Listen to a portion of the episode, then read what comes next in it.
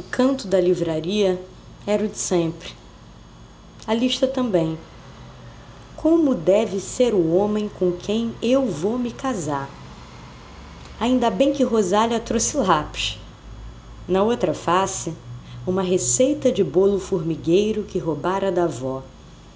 Em solteiro, seu pai já aguardara sua mãe na sala da casa da avó, à base de bolo e café, como contam a cada vez que o tal bolo formigueiro é confeitado.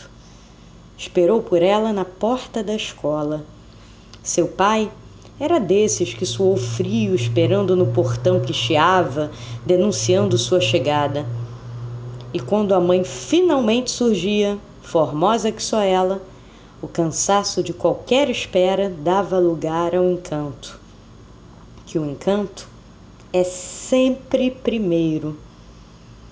Camisa, emprestada de um amigo de mais posse, deixava transparecer a barriga das farras de festa de vila. Um pão quentinho era motivo de encontro à mesa. Quem podia, trazia a margarina dos secos e molhados da esquina. Enquanto o lábio sujava, a vitrola arranhava um samba que ainda não era antigo. Um avô batia o pandeiro na caixa de fósforo e a avó tirava a roupa molhada do varal. E foi desse homem que a mãe de Rosália pegou rebento.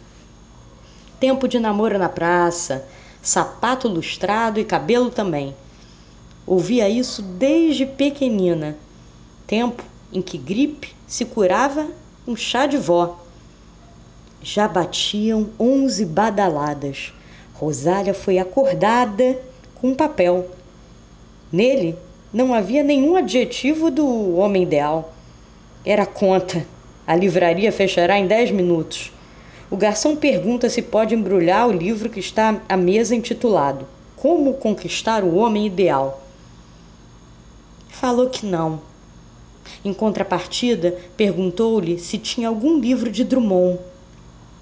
Pediu que embrulhasse. Esse é o livro ideal.